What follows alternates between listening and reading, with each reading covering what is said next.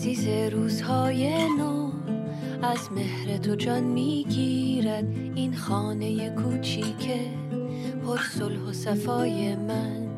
عزیز روزهای نو از مهر تو جان می‌گیرد این خانه کوچیکه پر صلح و صفای من. درد سر و مشکل نیست در کنار تو بودن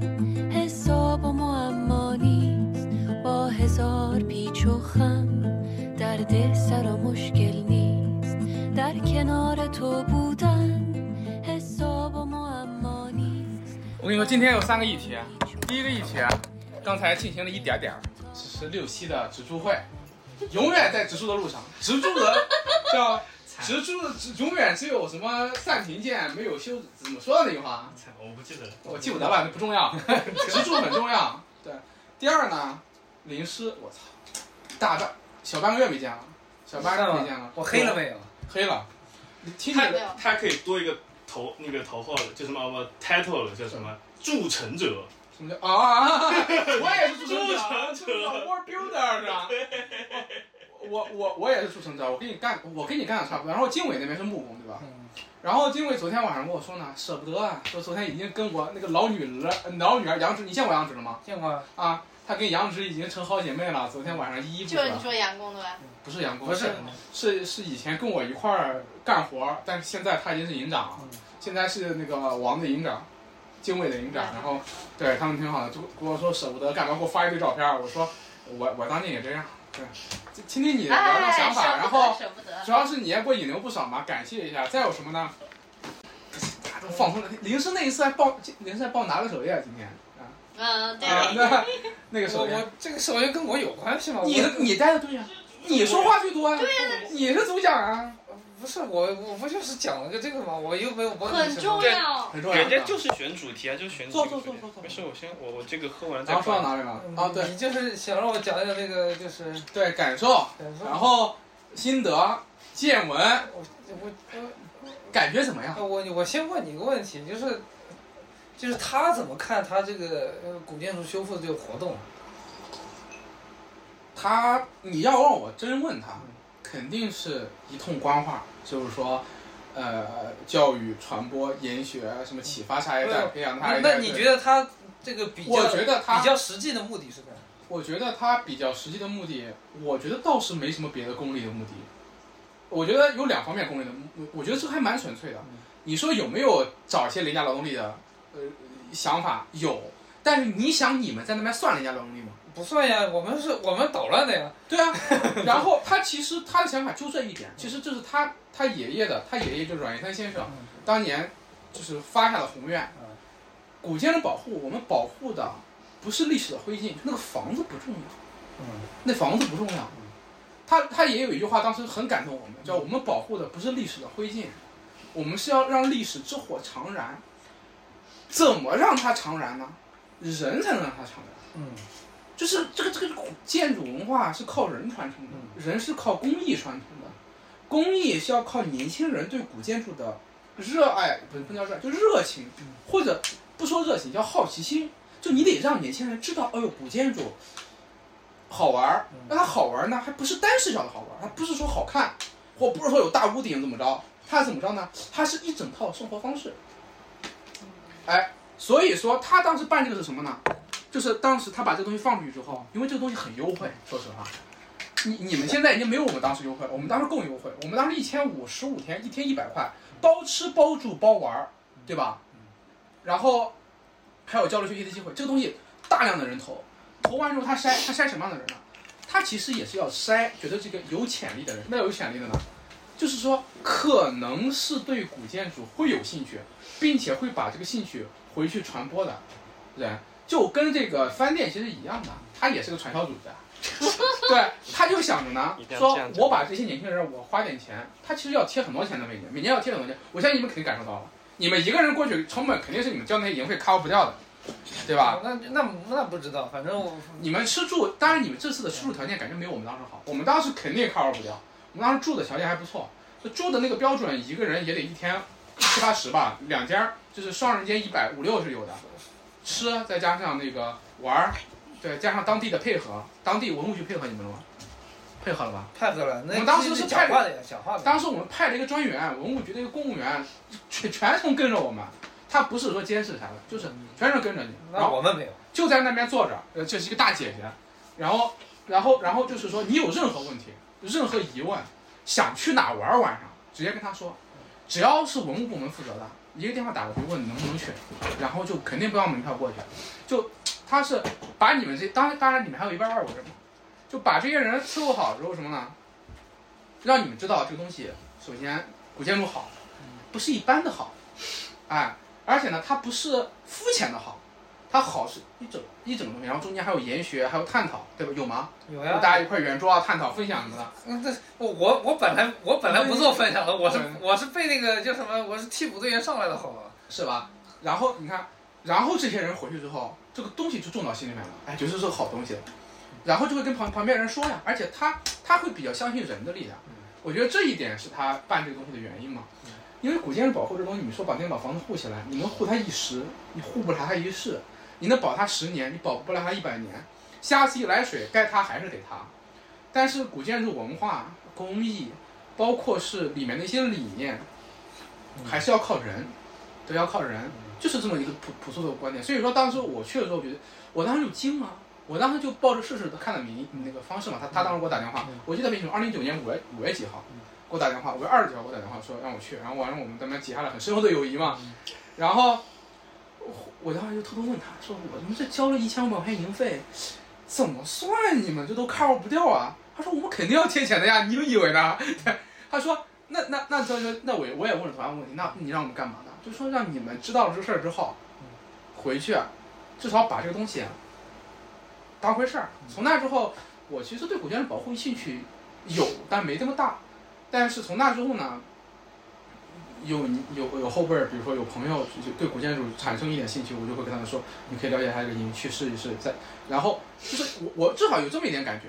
零零你以前对古建筑不可能完全不知道，或者对建筑建筑保护你肯定完全不能不可能完全不知道。我我是我我只我只能知道最皮毛的而且你老你你老家那边，你知道虹口那些房子也算历史建筑，对吧？算呀。对啊，所以你对它的理解，然后你去完回来之后，我就问你，你心里面是不是觉得有些东西不一样的吗？我我不我不一定能说得出来，我知道就是我我我是有没，你就说有没有我？只能讲我讲一下别的好了，因为这个我我我没有特别大的触动。那我我我我的当时一个经历就是说什么，就是我我是从那个我我是从我就是前专前那个前专前前四的那个这啥？那个思维方法来考虑，就我这是谁吗？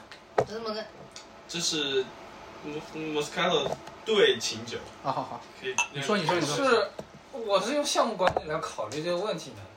项目管理啊，对，就是这个是个这个营，你当成项目管理啊？就我就看作他就是啊，就是我就比如就是营长看怎么操作这个事情了。然后你看我是这理我是这样理解的。那你感觉咋样？就我就觉得这个项目这实际推进它非常受营长的能力限制。对啊。你营长能力不行，你这个东西就根本就所以说你这里我我我给你留个紧急点，营长营长能力行不行？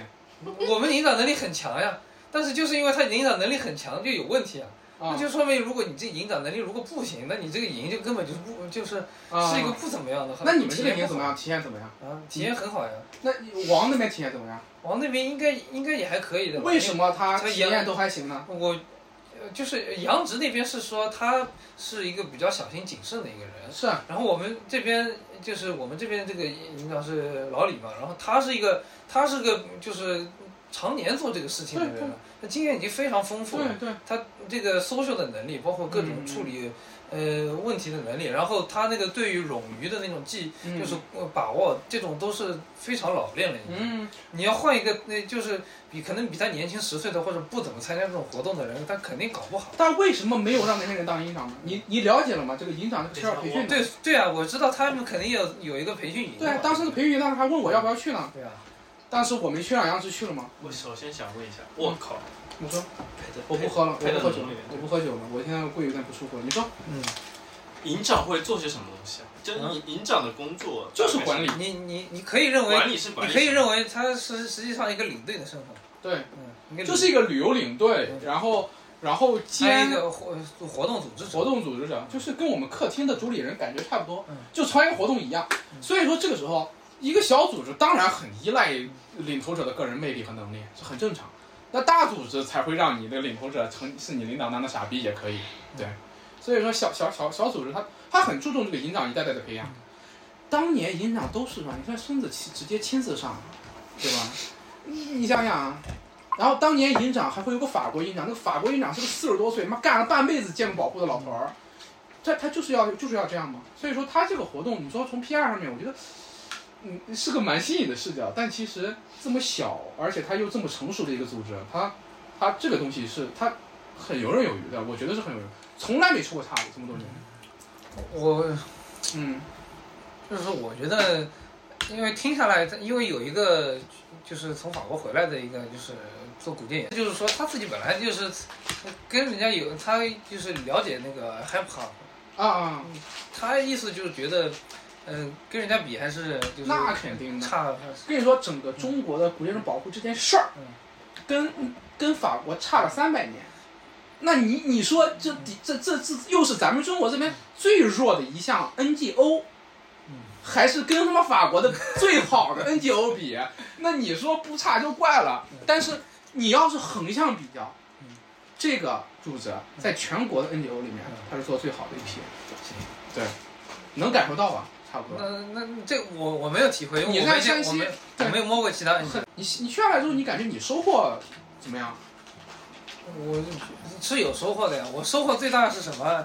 就是当时是这样子的，就是有他跟他跟他那个基金会合作的，就是那个嗯哼，永济营的这个修古城墙的那个工程公司，它是一个在山西非常非常有名的那个古建筑修复的工程公司。当时修复的时候，他这就是实际工作中，他这个工程公司的老板董总，他他人没有来，嗯然后就是我们就我们是跟着他手底下的一个人去去去学习的。蛮好吃的，鉴宝知道我。说了你说。但是呢，我们就是最开始学的那些工艺，但就包括夯土啊，还有砌砌砖、垒砖，嗯实际上是有一定问题的。我知道，他他没教好，没教好。没教好，然后他现场的拍摄的就是施工的那个情况，反馈到董总那里一看，他说你这个做的有点问题，然后他觉得不对，然后他才从西安还不知道哪里赶回来的，他跑回来了哈。对，，跑回来说，明嗯当地人然后他跑回来了之后，就呃知道就在那在工地现场破口大骂，他是就是手底下那个嗯，他手底下那项目经理，他骂是为什么骂？是说教错了还是误人误干错了？人子弟。啊啊是这样子的，他就是砌砖的时候，他也有那个你要抹灰嘛，他有一个横缝跟纵缝的，对不对？呃呃，董总是说这个横缝跟纵缝的那个间距应该是一样的，嗯。但是我们实际做是横缝宽，就是纵缝窄，嗯。这个就有问题。嗯嗯嗯。另外一点就是因为我们这个建筑工程，它是一在一几年的时候，它已经先造了一段墙，嗯。然后呃因为经费不足，就只能造到那里。然后，但是之前的夯土层是有的，但是后来因为可能我估计就是因为发大水的原因，然后那个夯土层那个坍塌了，嗯。然后我们在现场做的工作呢，就把那一部分，呃，要造的那部分补完的城墙给它那个夯土层给它铲掉，然后我们再在上面重新垒砖。嗯呃，它不是有一段新旧交接嘛？嗯那新新城墙，它因为是新造的，所以它那个呃，它还需要有一定距离，它它也留给沉降做冗余嘛。嗯但是实际造的时候，那一段城墙就呃才造了一点点，没有造很多，呃，就是没有冗余，就是一样高的。嗯他说这个就做错了，嗯，没有按照他的要求来他做，重重拆了重做了吗？对不对？呃，拆了拆了，然后包括那个夯土，夯土现场教授的师傅没有把全流程教到位，就是说夯土有一个最重要的过程就是叫纳石嘛，就是说你就是几个几个就是工人。呃像我们这些是成员，然后要用就是脚的前脚掌一一点点把这个就是这个采石嘛，然后才用那个夯土锤去夯的。这个过程就是我们实际做的时候，就一开始做的时候又没有讲。虽然他给了我们一个视频，但是就是前期教学的时候，这个跟我们合作的那个项目经理他也没有，就是讲的很细，就是带了个 PPT 大概讲一下，然后但实际跟我们工作不是特相关，他就讲是呃你什么要写一个施工日志还是什么东西的，就是你记录你的工艺是就是准备前、准备中、准备后的这种，嗯。要写这个东西，但是实际上我们最后也没写这个东西。嗯。就是那个，就是那个倒不是特别重要，关键是，他就是我们觉得我们听了他的讲解就一头雾水，啊，就就不是一个非常，嗯，就是说就听了我们就只能能把这件事情做对的一个事情，啊我觉得是这问题。呃这个问题，我觉得，我觉得这个东西恰恰还还不是他们的问题，嗯。这个东西恰恰反映了是我们当下国内施工的一个是是整体现状，它跟那个建筑和那个是啊，特聘营那边，对，嗯，对，这这个东西还蛮典型的嘛，蛮典型的，就是说，而且而且就是到最后破口大骂的是那个施工公司的老头头头头是吧？对。就是那个公司公施工公司还是可以的，但也也有可能是作秀。是可以的，但是但也有个问题，就是呃，我我为什么底下的人不听他的？这就是哎，这就是我们不能多想的东西了。这这就是他他他那趴了，啊，对对对对对 对啊，是啊这脸上，这就是他那趴了。对，我觉得，但是这这这是一方面，另外一方面就是说，你过去之前你的预期和你的最后的实际的一个感受，你觉得有落差吗？我我我觉得为我觉得比我预想的还好一点，因为就是为跟，但是我觉得跟古建筑修复这件事情本身没有关系，是因为我们在这个工作之余，我们去了呃游览了周边的，包括很多古建筑的古建筑，对对对，然后有一个很好的那个就是古建筑爱好者，嗯嗯，他自己本身做园学的，然后他对古建筑很是懂营园吗？是营园，啊他也在那个营长的培训营里面的，啊嗯，但是他只不过没有当没有当成那个哦营长而已。嗯，他以前也做过副营长，嗯。他做一个非常专业的这个古建筑爱好者，像我们就是介绍这个古建筑，嗯。就是你就是就跟我带你们去那个四川北路听那个就是那个 City Walk 一样的呀，就是说我就是我讲跟就随便一个别人来讲就是不一样，啊就是他是懂的，他能把这些东西能讲清楚。嗯嗯。而不是你搞一个什么随便就是一般化的导导游给你讲那些狗屁传说，但但即便，而且你放心，就是他们这种级别的这种这种营，不可能是狗屁传说。嗯但即便没有一个像他这样的人，一个普通的普通的古建筑爱好者，因为你放心，他参加这个古建筑营的不不是一，就是基本上都是古建筑爱好者，他这筛选过的呀。平均水平在这个嘛。把他那个人把他那个人挖过来是精心安排的对对，肯定。精心安排的。然后就是说，这些古建筑哪怕就是没有精心的讲解，你单看，单看的感受就是很很不错的。是很不错。对，看看戏台了吗？看关帝庙了吗？肯定都有吧。看戏台、关帝庙，还有那个看戏，台就知道你说的那些东西了呀。对吧嗯？就是就是就挺好的嘛。就是说，我想说的就是就是说，没把没把零食坑了就行。对你小说写怎么样了？啊，写了一千三百多。我靠！我跟你讲啊，他第一天晚上写的那段特别甜，突然就读出了恋爱的感啊，你们想觉。先先看我也可以，别不，我不看，我可以给你们操，偷跑我不看，我不看，我不看，为什么为什么不看？我他妈的要在这吃狗粮！我来读，我来读。我不看，没有狗粮，没有狗粮到时候肯。定发出来的。不一定，他万一哪天看不爽删了，然后他就没了。这样吗？对，这样的，我那还是看一看吧。操，就那段就特别甜，你你们俩最后找回谈恋爱的？感感谢李氏。有点就是我我刚刚录的还跟就是李亚明说，就是我觉得跟他谈恋爱的时候没有谈恋爱的感觉，我反而觉得结婚之后更有一点谈恋爱的感觉。然后第二个是在人家眼中更有谈恋爱的，比自己主观体会更那个。在在别人眼里面，你们都太太那个啥了。但是在刚才翻包的时候，还是 啊，真的。你要懂？我一个字没写呢，我来读。因为里面有很多我们以前的梗，所以我当时觉得太甜了。这跟武汉那那别人不武汉是我能懂。别人能不能懂？杨先生的谁。随便，不是不是小说吗？你管杨先生是谁？不存在，反反正是一个女生写的一封信，行行行行，好吧？没有是女生写的好不好？就是性别是模糊的。但是我觉得挺想的。亲爱的杨先生，哎呦，算了，反正你自己唱。嗯，怕我笑场，挺好挺好挺好。只能只能读，我去看呃只能只能看，就是要挺有梗的。读不出来。我形容我们以前的我的也读不出来，我也读不出来。你这只能让什么那个 AI 语音来。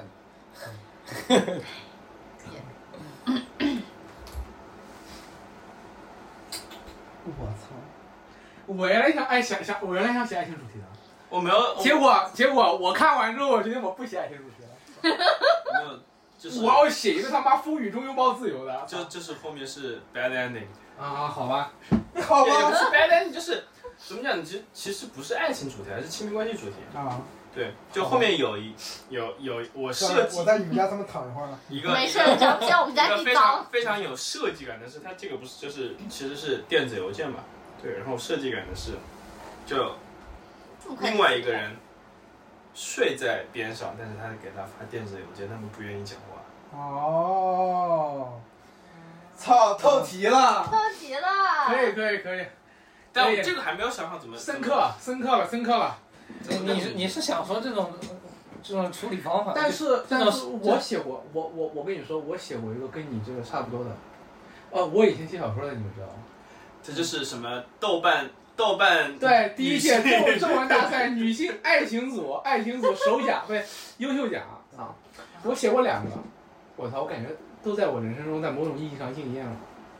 然后，然后我就想说，我第二本小说跟我们俩现在状态，或者跟你这篇小说很像，但是我那个是个中篇，写的是什么呢？写的是，但是就是表达主题跟你其实是很像的，就是说这种大城市人中的疏离啊，或者隔膜呀、但是没有到亲密关系的感觉。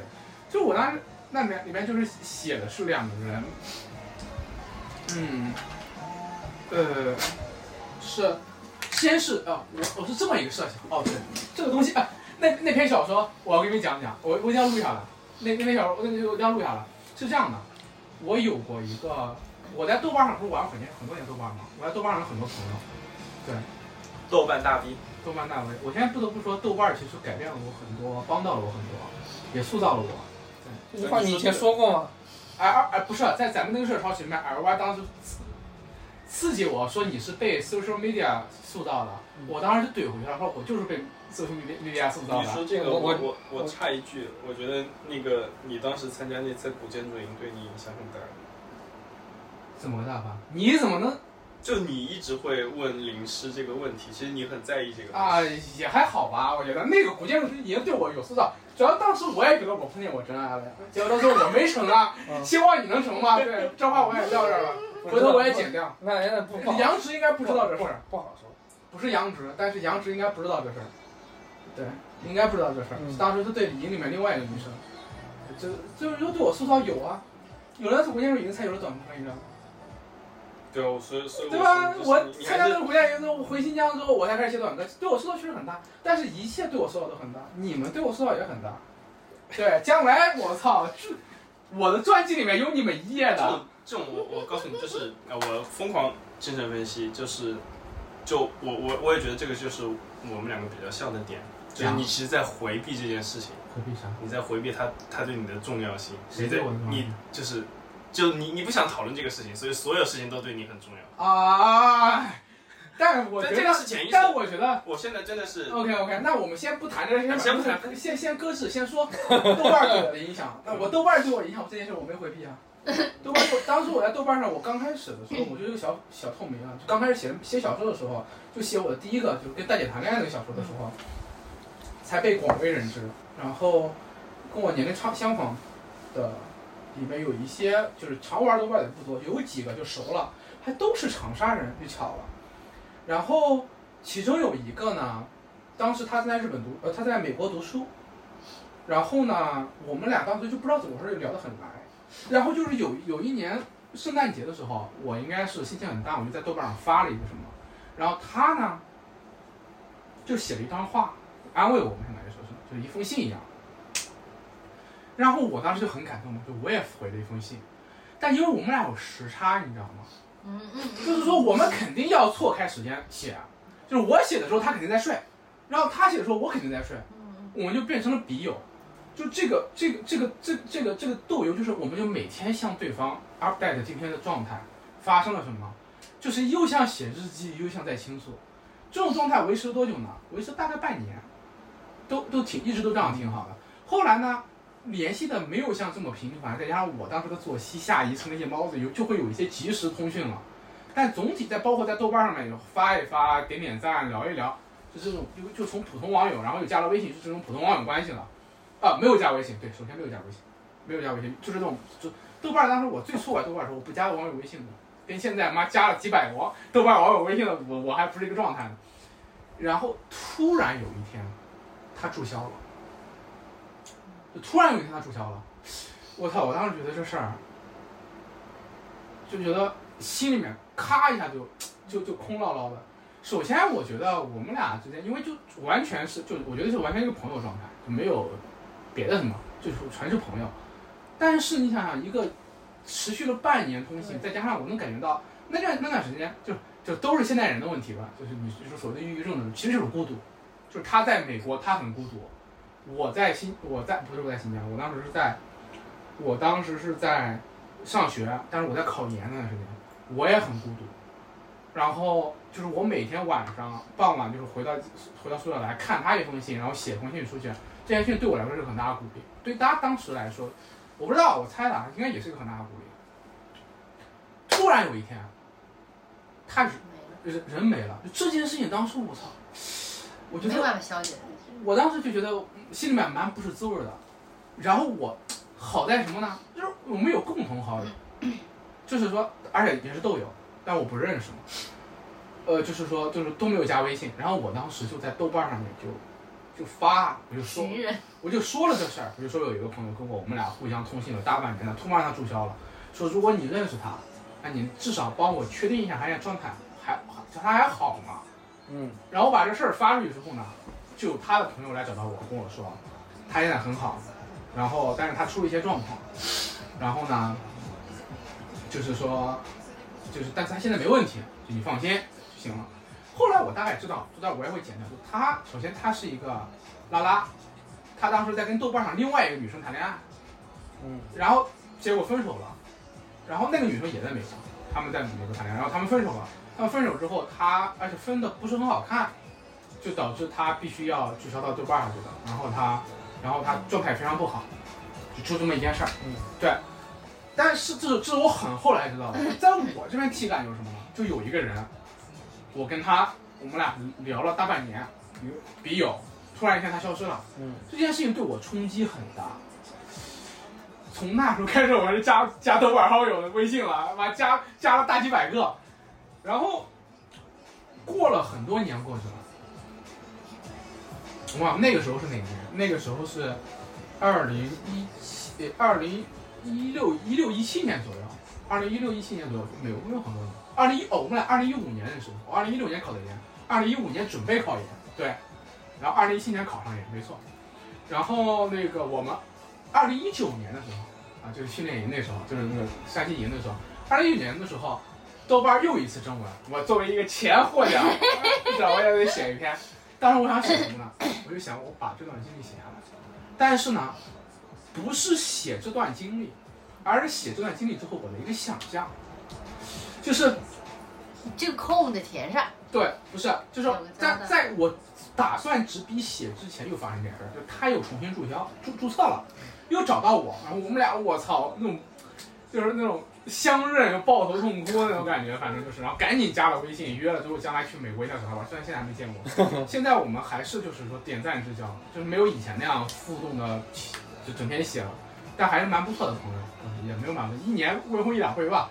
但就是互相确认对方的情况好不好。就是我从那个豆瓣上面，每次看到他的状态，说哦他要认识新的女朋友了，然后他又搬家又换了个地方，然后他又毕业了，然后应该应该现在已经博士博士后都怎么着了，都几轮了，反正就是现在应该在美国。他当时读的艺术史应该是在某个博物馆里面，这都不重要了，就都生活还挺好。就是我看到他这 update 我都很开心。然后当时我打算提笔写的时候，他正好 又又重新注册了。啊？然后就算了。没有算了。然后我当时就特别开心，我说就为了这件事情，我要写本小说来，写一篇小说来把这件事情给纪念下。但我要写那个事情是什么？是什么呢？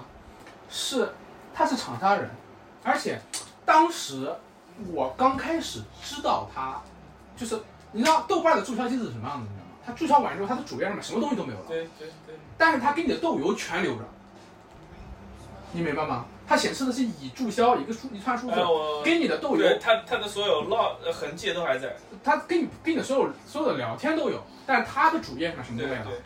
然后我就打开他主页，从第一条开始往下看，就看，因为他在当时应该是就我们俩在聊的时候，他应该是他在读的美本，应该是要在美本升美硕那个过程中，应该是到现在博士都都毕业了很多年了，应该。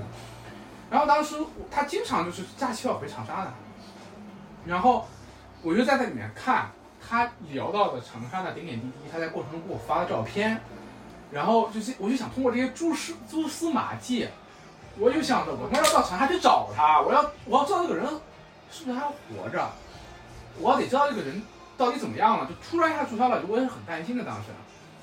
然后我当时就捋着这些信息啊，牛逼疯了！我就我就就就我就看啊，这张照片对长沙这是哪儿？他给我怎么形容？他从家里面出来之后到哪拍这张照片？我去了长沙之后，我能到哪去找到他？当然这个事儿干了他妈没几天，他朋友跟我说他没事儿。但当时我要是真是没人找我跟我说的话，我很有可能要把这些东西拼成出来之后要去找他的。我就写了什么呢？我就写了一个一个跟跟一个网友聊聊了大半年之后注销掉之后，就捋着这个网友留下来的这些赛博聊天痕迹，去在一个城市中找他的故事哇哦，啊。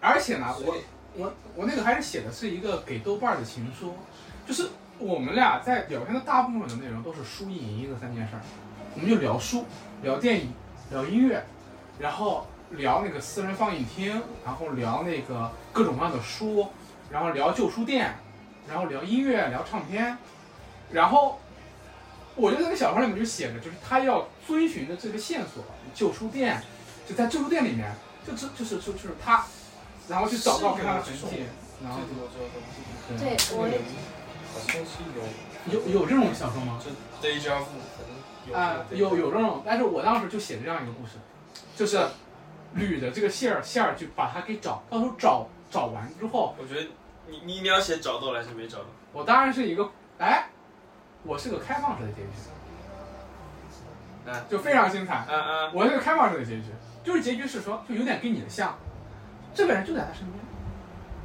首先，这个人就在他身边，就离他非常非常近。但是呢，不是说是就就躺在他身边，不是的，就是说，反正就是那种，哎，而且这个人在他生活中出现过，就他们俩见过面儿，而且经常见面儿，就是就近到这种程度。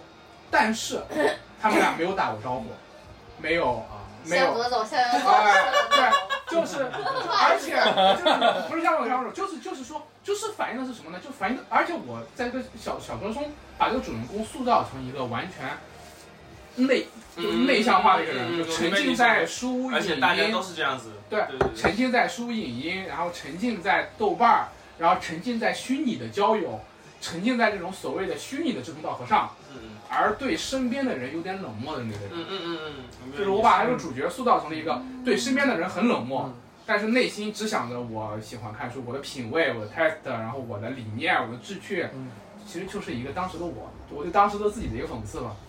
然后我塑造了一个这样的人，就是对身边的人很冷漠，然后呢又对自己的所谓的志趣和爱好很狂热，然后因着这个爱好、志趣、狂热认识了这么一个人，然后这个人消失之后，他被逼着按图索骥去到这个城市中认识一个一个的人，在这个过程中他认识了很多人，认识了旧书店的店长，认识了唱片店的老板，认识了自己邻居的老头，认识了门口的保安大爷，然后在这些人的帮助下，捋着一个线索，慢慢慢慢慢慢发现，我操，这个人嗯。很可能就是我家隔壁的那个翠花，不是，翠 花 就可能就是我家隔壁的人，然后是一个非常标准的人，嗯，对，然后呢，他到底有没有去敲门去找他？我没有写，但是这就跟你这篇小说比较像的一点，就是我写到我的主题跟你不一样。啊，那我就不一样，但是你你必须要说有点像，对不对？有点像，是？其实我我我我我想讲的是这样子一个，你看现在全发透题了，我这期播客到时候只能在那个八月十三号之后放。哎，这款就没没事啊。其实有一个很简单的点，两个人在亲密关系中，嗯，为什么还需就你你要想，我们放在现在，为什么你还需要写邮件？嗯哼不需要写，嗯这个是我自己在打草稿的时候，我写的最上面一个很大的大字。为什么微信这句话是在微信里面不会讲？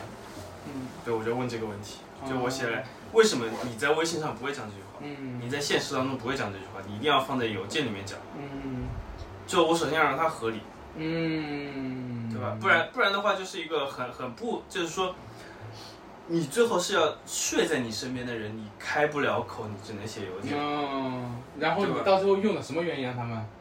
就是这个很日常，就是我们日常 情况，所以有 无数的原因。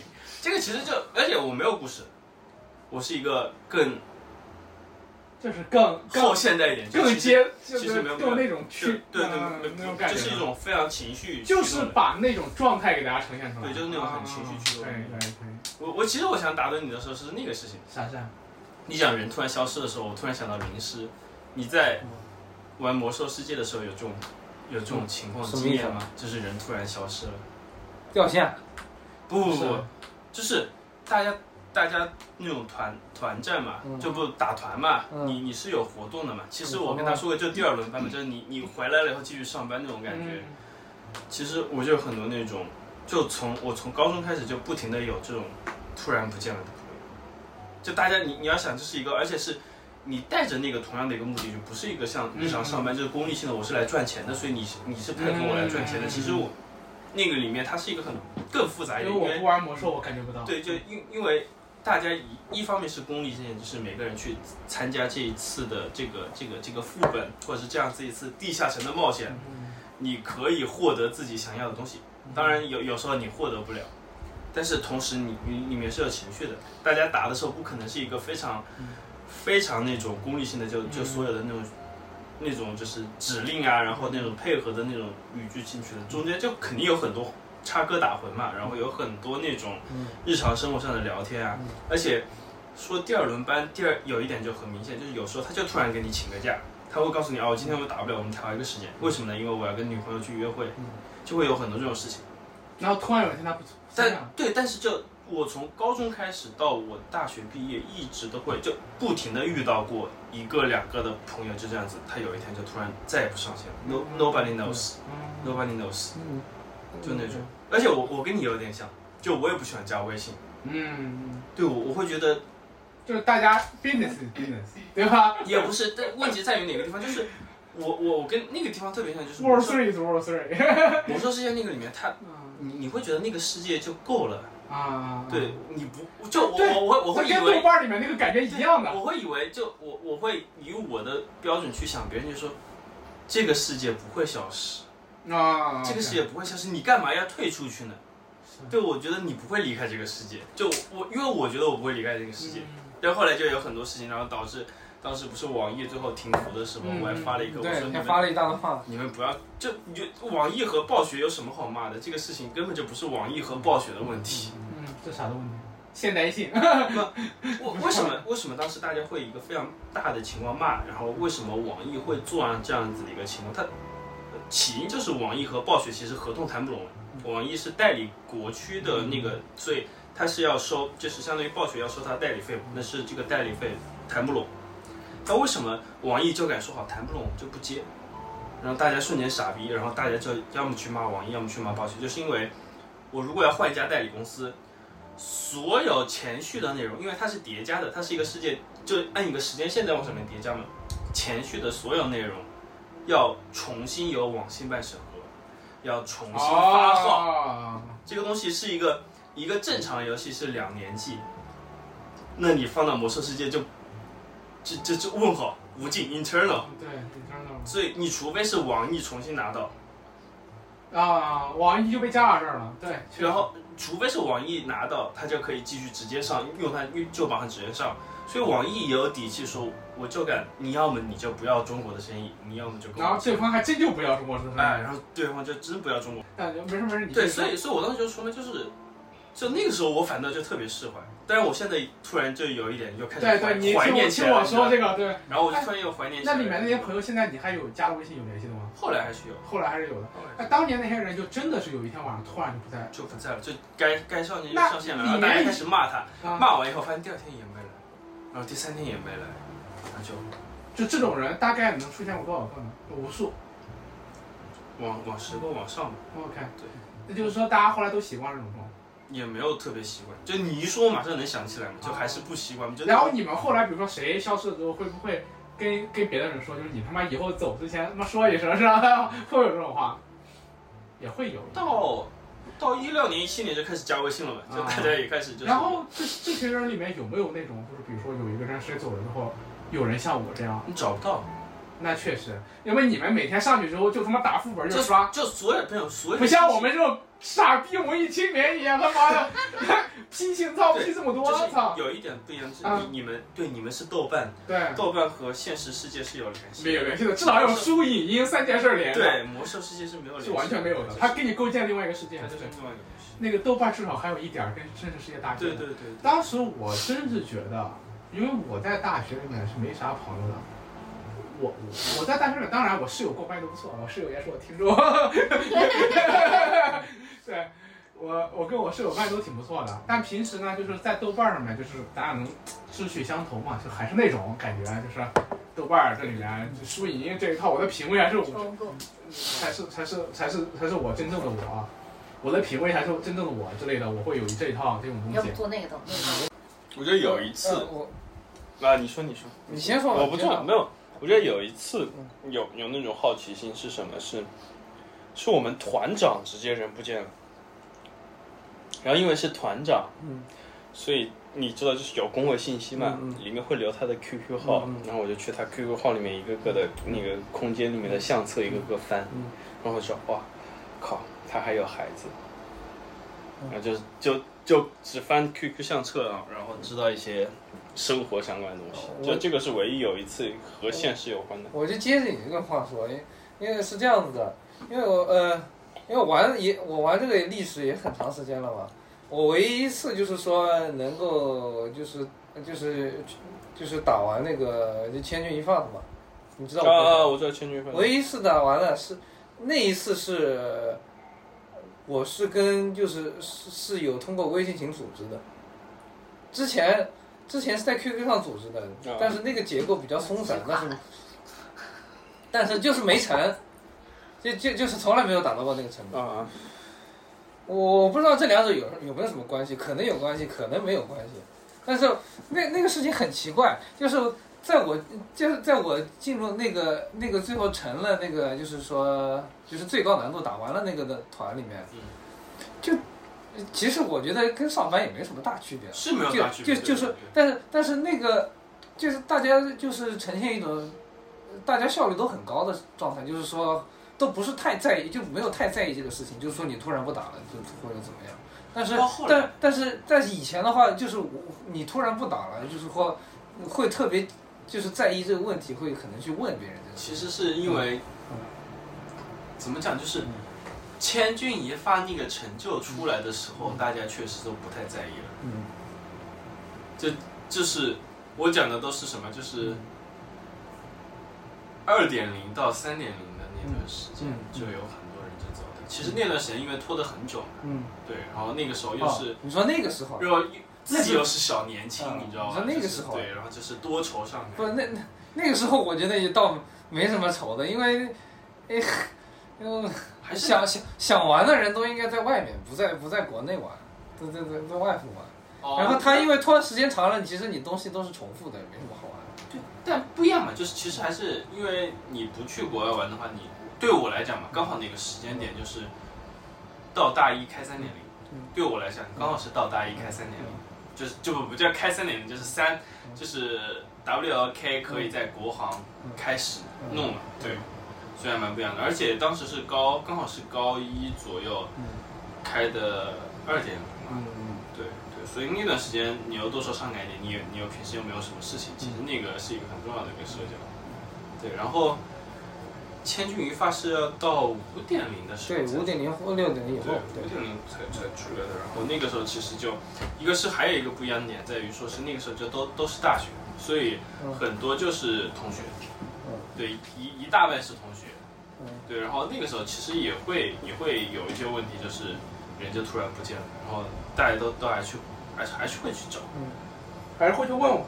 嗯，对，咋回事儿，老哥？就就还是怎么讲，就看每个人，就这个蛮蛮有意思的一点，比如说你十个人和二十五个人的嘛，嗯就是每个人去就不同的人，你其实还是有谈得来谈不来的一个情况有有有。对对，就比如说后来后来我我主动退出的几次都是因为那那一波里面就其他的人他们更谈得来，我其实跟他们谈的不太来，然后我也我又不想在里面当一个班上。嗯对，哦，而且我那次打通，为什么？能打通，也是因为我在 gap，我那个就我这是我唯一的一个班的，然后他自己，然后后来那那个团长可能还在带，但是他后来也没有打通过，对，那个也是反正是很看运气的。我觉得不，我觉得在里面去做这个事情的人，有没有？千钧一发其实还简单的。我觉得也不简单，那百分之这个相似性还是蛮蛮蛮高的。百分之五到百分之四的人，但同一代人是吗？啊，同一代人同一代人，对，你看，但是你们觉得我这个小说的主题是不是当在当时啊，立意还是相当可以的？嗯嗯，可以啊。一八年，一八年我，我觉得那是一个很好的。那篇当时写了之后，我操，呃，主要是他的爱情要素太模糊了，所以当时编编编那个那个评委跟我说，你这个说爱情有点牵强，但是是偏相当不错小说，直接过签了，嗯，我我我，我觉得怎么讲？了是什么？过签了五年在网网网络版权在豆瓣上面，然后五年一过，我就我就把它下架了。因为后来回头看，觉得觉得自己写的还是不好，但是我觉得这个立意也牛牛逼的牛逼的。但是我这次打算把它缩写成一个三千字。靠，没意思，我要看全程。而且为什么它没有限制字数？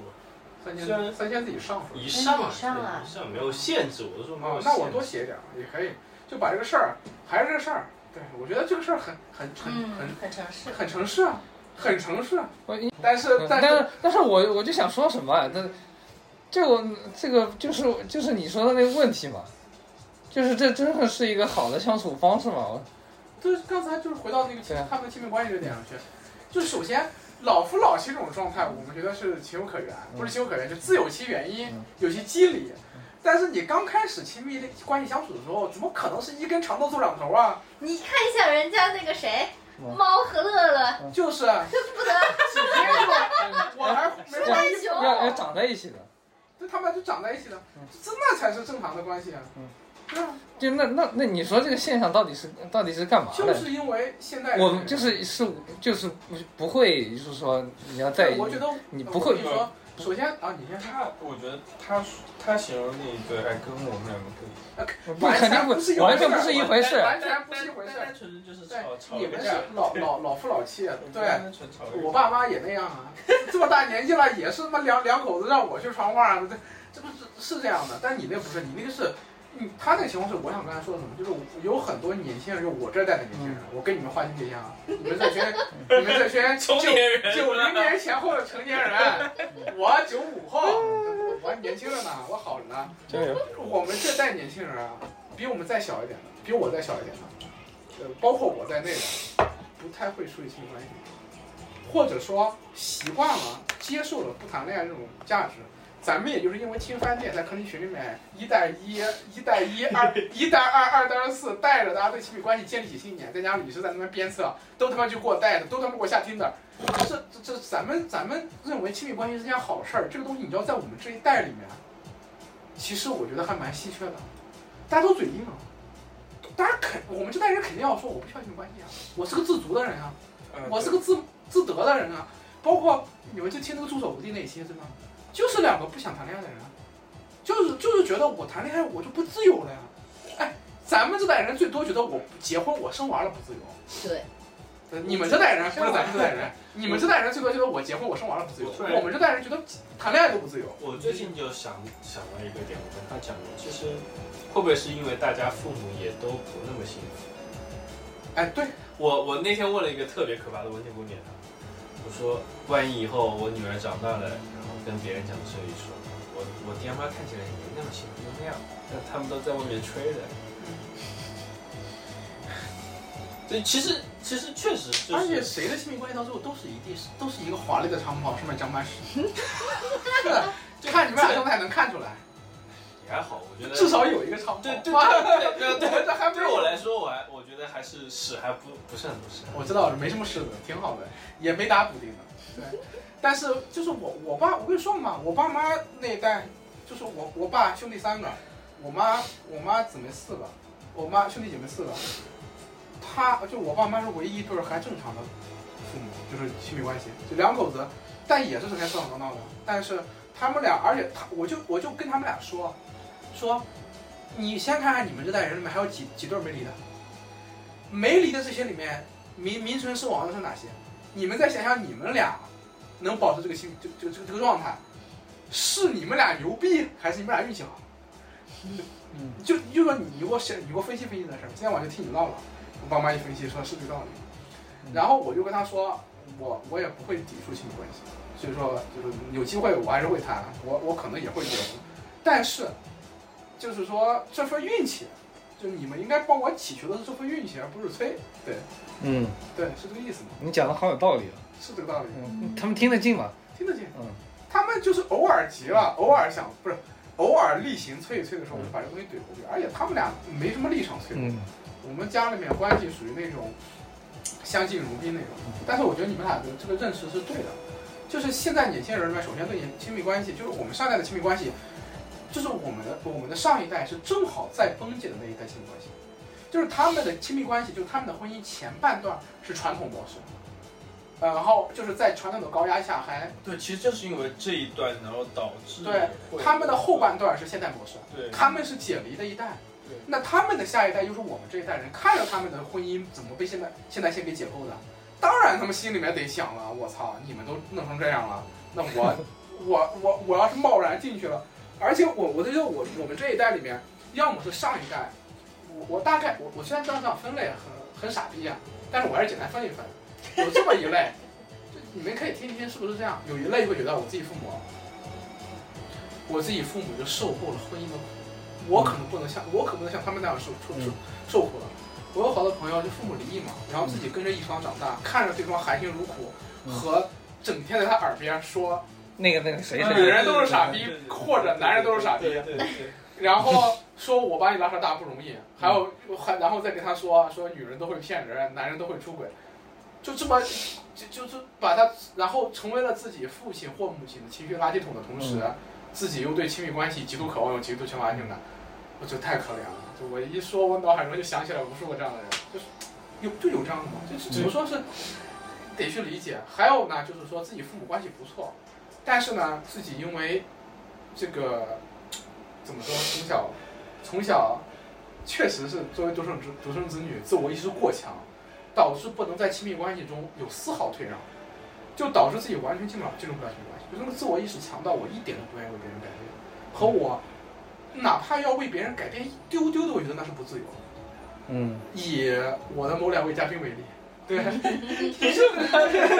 你应该说，其实我我我我这样给你补充一点的话，就是我抑郁症里面其实就想写这个，哎，对你我看然后但是我我好像把它删掉了，因为不太对对，差不多这个意思，就是我，而且这前前前一种，就那第一种是最容易出现抑郁症的，第二种呢，呃，第二种也也容易出现，哎，就不用多分类，其实就先分这两种嘛。你们如果有新的有多的类型更多补充啊，你就看从这两种就能看出来大家为什么对亲密关系，要么就是我操，我看你们崩成这样了，另外一种就是说，我一个人还挺好的呀，对吧？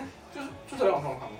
一种就是对他的极度不信任，一种是对现在这个状态的极度的觉得自足，嗯，再加上对我觉得这两种状态比较多，而且我觉得我这两种状态在我身上都有某某某种侧面和某种阶段的呈现，都会有都会。有。你其实我说最好笑的是那个快乐老家，你现在都登我账号了，你可以关那个快乐老家，对，他们每几乎每个人都是这样，都是第一种，第一种，都是第一种。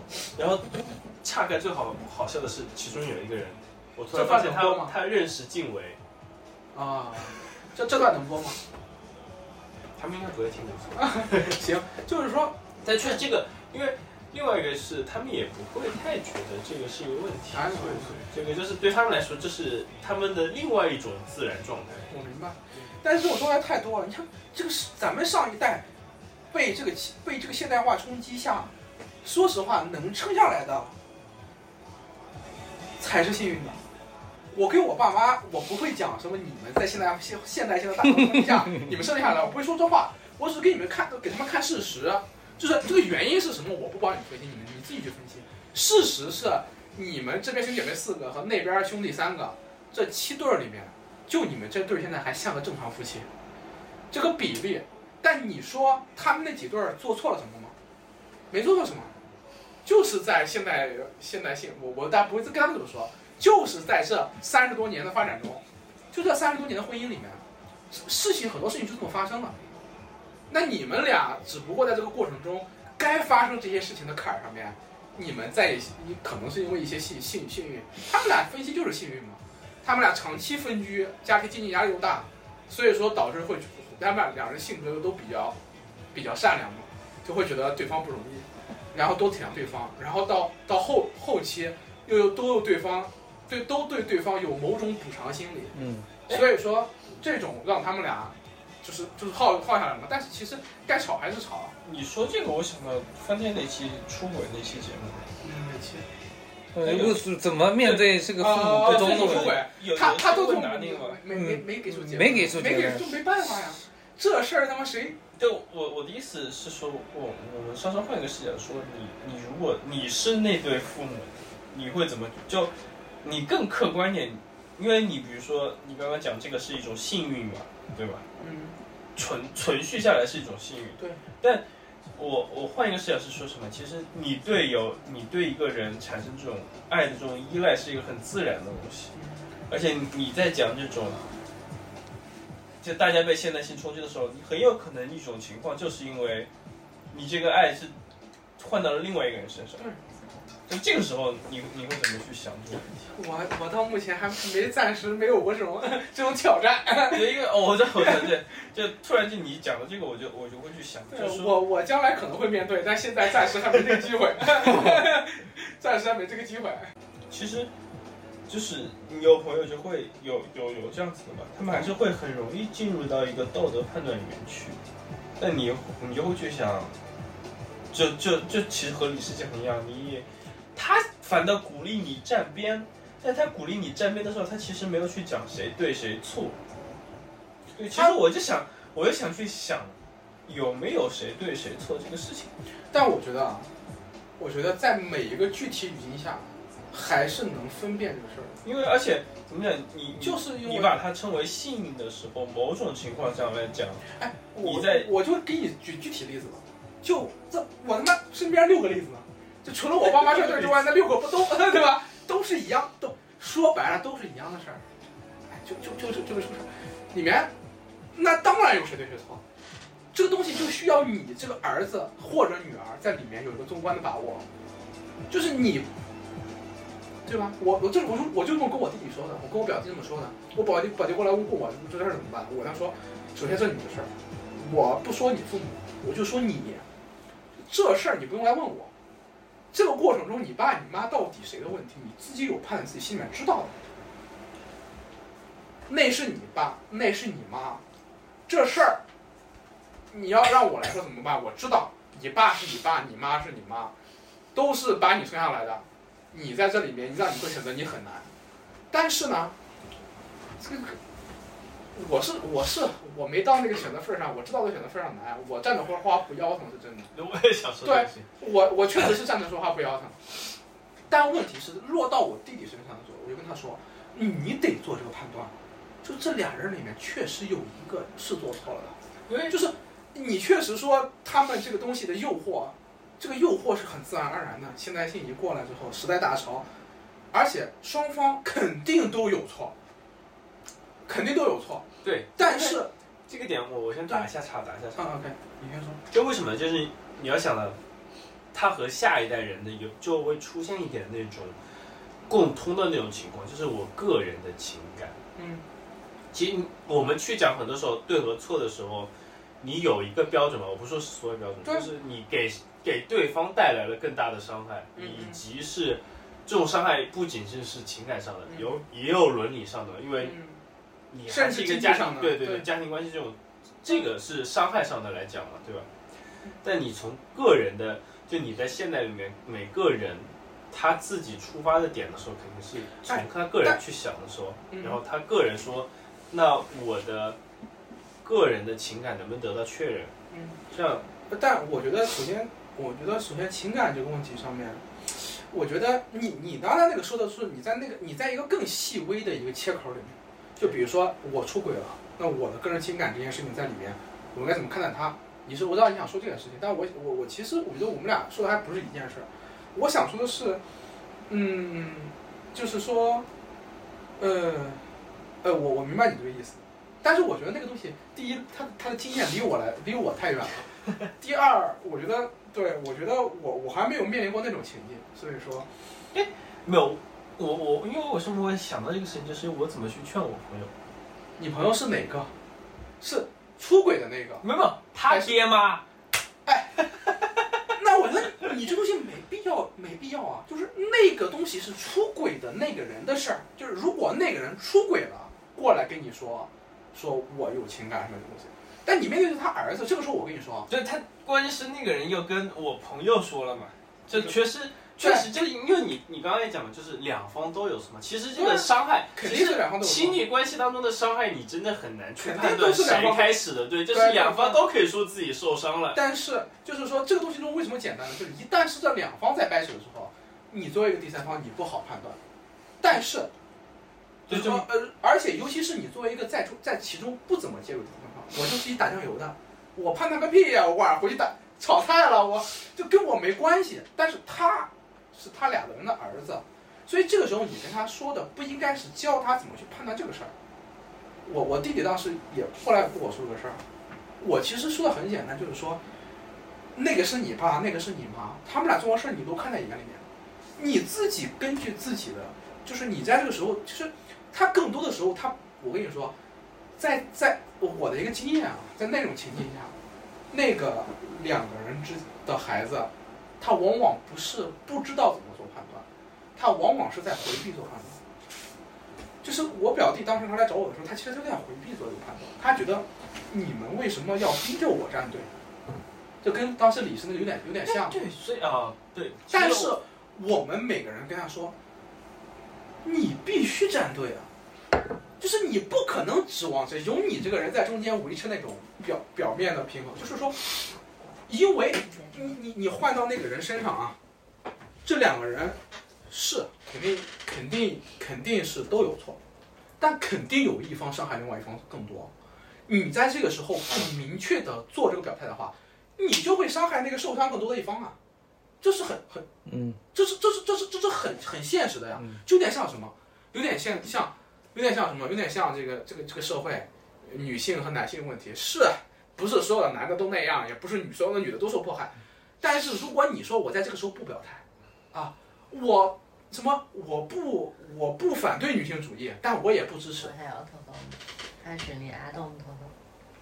这就像什么？这就像说我我在这个当下的社会里面，我表态，我中立啊，女性主义我不反对，我也不支持，那你就是在，你就是在反对女性主义，这跟这个亲密关系中一样的，就它其实并不是一笔糊涂账，它肯定是有一个更伤害更多的东西的。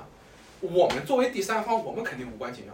就我们作为第三方，我们我们今天晚上就看啊，两口子闹掰了啊，撕撕巴了，然后抓奸了。我们看完之后热闹完了之后，晚上我们该过日子过日子去了，那我们是没什么的。你作为俩人的孩子，你不能跟我们一样啊！你也看完打酱油之后你回去了，这这这这这这这，因为你你不一样，你是置身事内的嘛。这个时候为什么表态重要呢？我当时理解李世表态重要就在于这一点上面，就跟那个，我觉得跟那个女性主义、男性主义是一样的问题。就是事实上这两方一旦闹掰了，是，首先肯定是都有错，其次也肯定是有一个权利关系，或者有一个多少的，而且这个东西必须由你自己去做判断。我也教不了你，我不能说在什么情形下谁错，什么情形下，而且就一定是出轨这个东西错，也不一定，你去判断嘛，你就在里面看嘛，到底以你对你父母的了解，到底是谁错了，然后你勇敢做这个判断，然后给错的那个人说你错了，然后给那个受伤的那个人以安慰，这才是，就是这这个东西，当然到最后这个东西不是个好的结果，但是他至少是面对一个真实。但如果你糊弄过去了之后，那受伤的那那个人肯定是就对，其实他讲的这个还是从你的，就是从那个，就比如说是孩子的那个角度去，对对，孩子怎么去，哦对我也是从孩子那个角度去嘛，我肯定不会说从那个但是出轨这个东西，当然，我觉得那个那那个你可以举举无数种例子，说说说说这个过程中他出轨为什么有理？我觉得当时李慧就远是也是这么说的，就是我们可以设想出无数种情境，他出轨是对的，我们可以设想出这种情景，他他他或者我们可以设想出很多这种情景，他出轨没错，但是具体情景我们具体分析吗？但是你对这个孩子的时候，你能给他建议什么？就是你站队了，你有一个道德判断对。对，其实我的意思就是你应该站站哪个队嘛。其实这个难度就在就在就是，而且我觉得就是说，这个东西恰恰是把那个话说到那句“你应该去站队”，在这打住是最好的。再往下教，就是我又不认识你爹你妈，我怎么教你对吧？我又不知道。就这个地就知道。我跟我弟弟是这么说的，我跟我因为我认识他爸他妈，对吧？他爸是我姨父，他妈是我姨。我爸妈那时候想让我其实是在你的战队，就是我率先其实先你的战队从你身边，然后把我弟弟一通说，我当时就没这么没这么说嗯，但是在我外公葬礼上，我记得特别清楚，嗯我就跟我表弟说，闹掰了这件事情上面，别人都能不表不表不表态，嗯唯有你不能不表态。嗯如果你不表态的话，我也表明了我的立场了。如果你不表态的话，你妈得多伤心，对吧？嗯然后我就说，这事儿我也不表态，因为我没立场，我是一外甥，对吧？你你你你你，我我没有必要去在仨人都在场的这个时候去表这个态，因为我我我我见到我小姨，我敬我外甥的本分。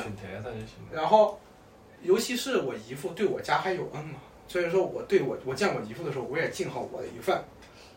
但是我跟他说，所以说我我没啥嗯东西要要要要扯要扯开的。但我跟他说，那是你爸妈，嗯对，我，你如果在这件事情中，你心里面没有一杆秤，谁对谁错，你不去做这件事情的话，那里面就是说会有很大的伤害在里面。所以说我跟他说，你一定要去，你把这太表了，就是我我姨父出轨嘛，对吧？然后两口子掰了，那我我姨父能找出一万个理由来，说我小姨怎么着，说我小姨太强势，你看就是那些话，说我小姨。对对对对，说我小姨怎么说怎么说不顾家，他妈对。他他妈一个月就一千多块钱工资，我小姨要是顾家，他妈两两一家三口喝西北风，就是说他里面两口子更肯定在里面公说公有理，婆说婆有理了。对，这个时候我们外人没有什么立场做做做做做表态，但我弟弟在里面肯定对，因为跟他说，我劝，对劝劝的还有一个点在哪个地方，就是就是因为这些东西太难区分了，对，所以我们这一代人，你可以看到，就是网上就有这种趋势，嗯而且真的大多数人很掰硬的点在于什么？所以出轨是一个绝对错误的事情，他们就不做区分，谁出轨谁错。对，我觉得这个肯定是不行的，这个肯定是不行的。对，所以说我还是刚才说了嘛，李生我记得那句话也也说了，就原话，就是我们能设想出一万种出轨也没错的理由。对，但是你知道这句话就是人家你这骂啊你这个挨骂站到那一边。放在没有放在普通人，又或者是你不是整个饭店听下来的理念嗯，他怎么理解？他就觉得所以没有，所以是相对主义，所以我们不去判断这些里面理由都，他会说这些理由，所以都是假的，对，所以都是假的，只看你有没有出轨。他会这样去理解李氏这句话，你知道吧？所以说，所以说，所以说，那那这种情况我们就。我也不去争了嘛，对吧？我我反正说自己的这个立场就在里面，就这种相，我觉得这个东西不叫相对主义，这个东西叫一种没有，我我是说他们会把它我知道理解成一种，所以说，相对主义这个概念很诱人，就是说不是说很诱人，就是说，嗯，它很简单，它不需要去判断。对，而且我觉得就所以说就是叫什么叫什么具体问题具体分析嘛，但是这个具体问题和具体分析里面仍然需要判断力，仍然需要你的你的你的你你要去认知嘛，你要去认识，然后你要去有勇气把这事儿抛开了看，那用什么东西去抛开了看？听翻店，对，听翻店，真理解、真感受、真实践。我操！我上次我录入入 CT Work 到最后，录到最后不是我结的尾，我一听我操，怎么还他妈是真真实践、真感受、真真真真，就是说，因为那仨俩仨人都是饭店听众，我们那个 CT Work 的，嗯，到最后落到最后落的还是那个为什么那一集没有上？因为没有具体的因为没有具体讲啊，讲哪个地方的 work，嗯咱们具所以他体要就是要上，具体的 work，他们要上具体的 work。所以我在群里面开了一句玩笑，为什么我还没有学？因为你不是 work，啊对，人家都是具体的 work，别的节目我很具体，啊？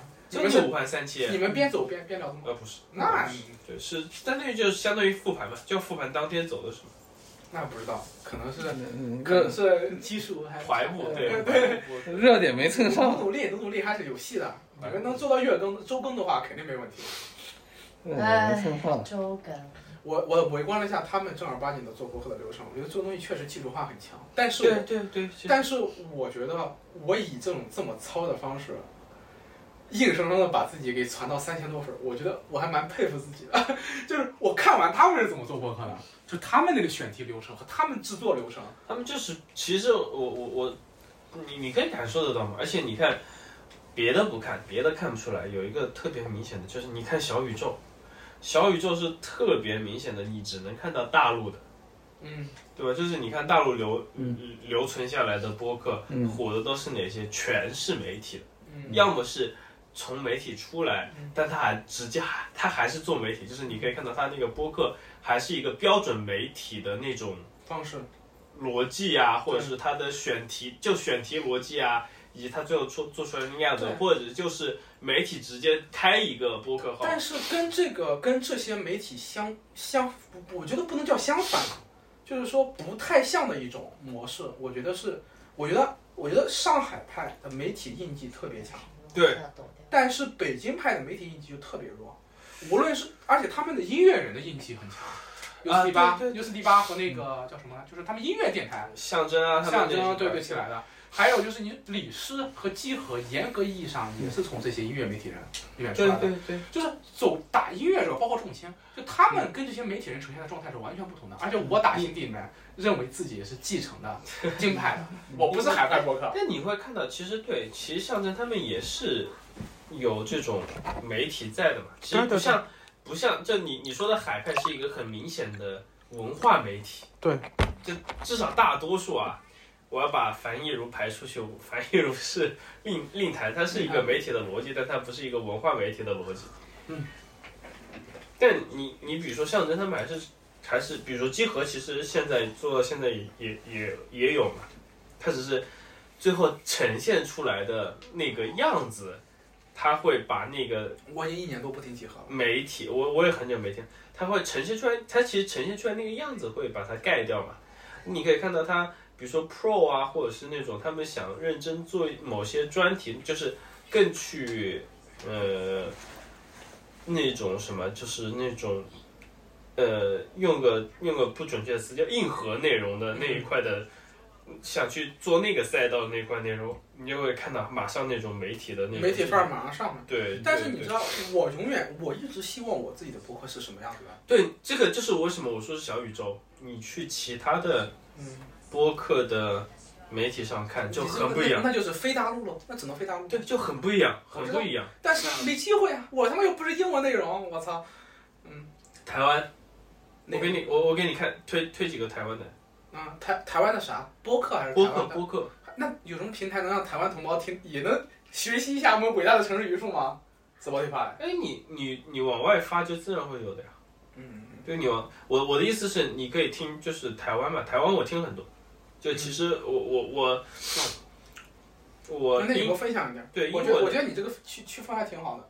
英文的我不能放。操听新闻的比较多，但是台湾就是各种各样都会听。对，我觉得这点儿，哎，但是我仍然要说，我自己做播客受的最大的启发和支持，当然是泛转电台。但是再往泛转电台再往前放，其实是什么？其实是 U 四 D 八。我一我认为 U 四 D 八里面，你记不记得我在李叔那边做嘉宾的那期节目里面，李叔想说的，说我想在，就是说他想跟老李一块儿做一些节目，然后用那个他嗯非常虎逼的方式讲非常惨的事情。对，其实我我刚讲这个，就是其实我比较认同的点是说，播客没有必要按做成媒体那样，对我他们那个觉得就这个意思。我很抵触那个。然后，可没意思。然后你看那个 U C D 八里面，它其实有老有小野老师想要那个雏形。U C D 八那几个有伟大的节目，我操，那个讲聊什么呢？就是那个后尘南巡，讲中国农那个西部衰败的问题的，人工智能讲对人工智能的问题的，那个我听了。还有那个叫叫什么来着？情窦初开的都不说了，那个讲情讲讲还有那个棍棒底下出孝子，讲两代两代教育关系的，就是那里面就真的是嬉笑怒骂，加加一些价值的东西的展现，而且里面是两派截然不同的人，你在里面能看出来，小野老师跟那群那个跟薛哥跟老李他们的价值完全不一样，知识层次各方面都完全不一样，但是在一块儿聊这个东西的时候，那个那种文质相合的感觉，对，就就是其就是这个。其实我那段时间就可能我是因为集合听得多，所以 U C D Y 听得少，就是那种就是你可以感受到，就又发现很经验的力量。对对对对，就是经验的力量。就是小野小野老师李师在里面扮演的是那个被批判的文，剩下那些人都是子路，都他妈是子路。老老李就是个子路，老李薛哥他们俩都有那子路那范儿，都有那劲儿，就是说我傻逼啊，但是我质朴，然后我。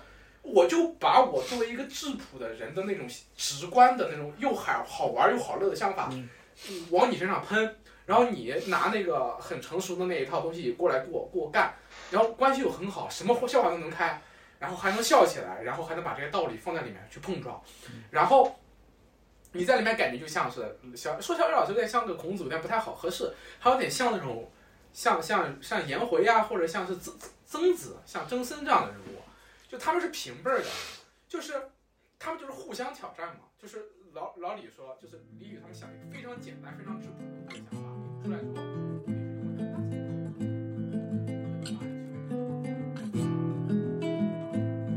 عزیز روزهای نو از مهر تو جان می‌گیرد این خانه کوچیکه. پر صلح و صفای من عزیز روزهای نو. از مهر تو جان می‌گیرد این خانه کوچیکه. پر صلح و صفای من درد سر و مشکل نیست. در کنار تو بودن حساب و معما نیست. با هزار پیچ و خم درد سر و مشکل نیست. در کنار تو بودن حساب و معما نیست. با هزار پیچ و خم. این رود روان تا هر جا که برد کشتی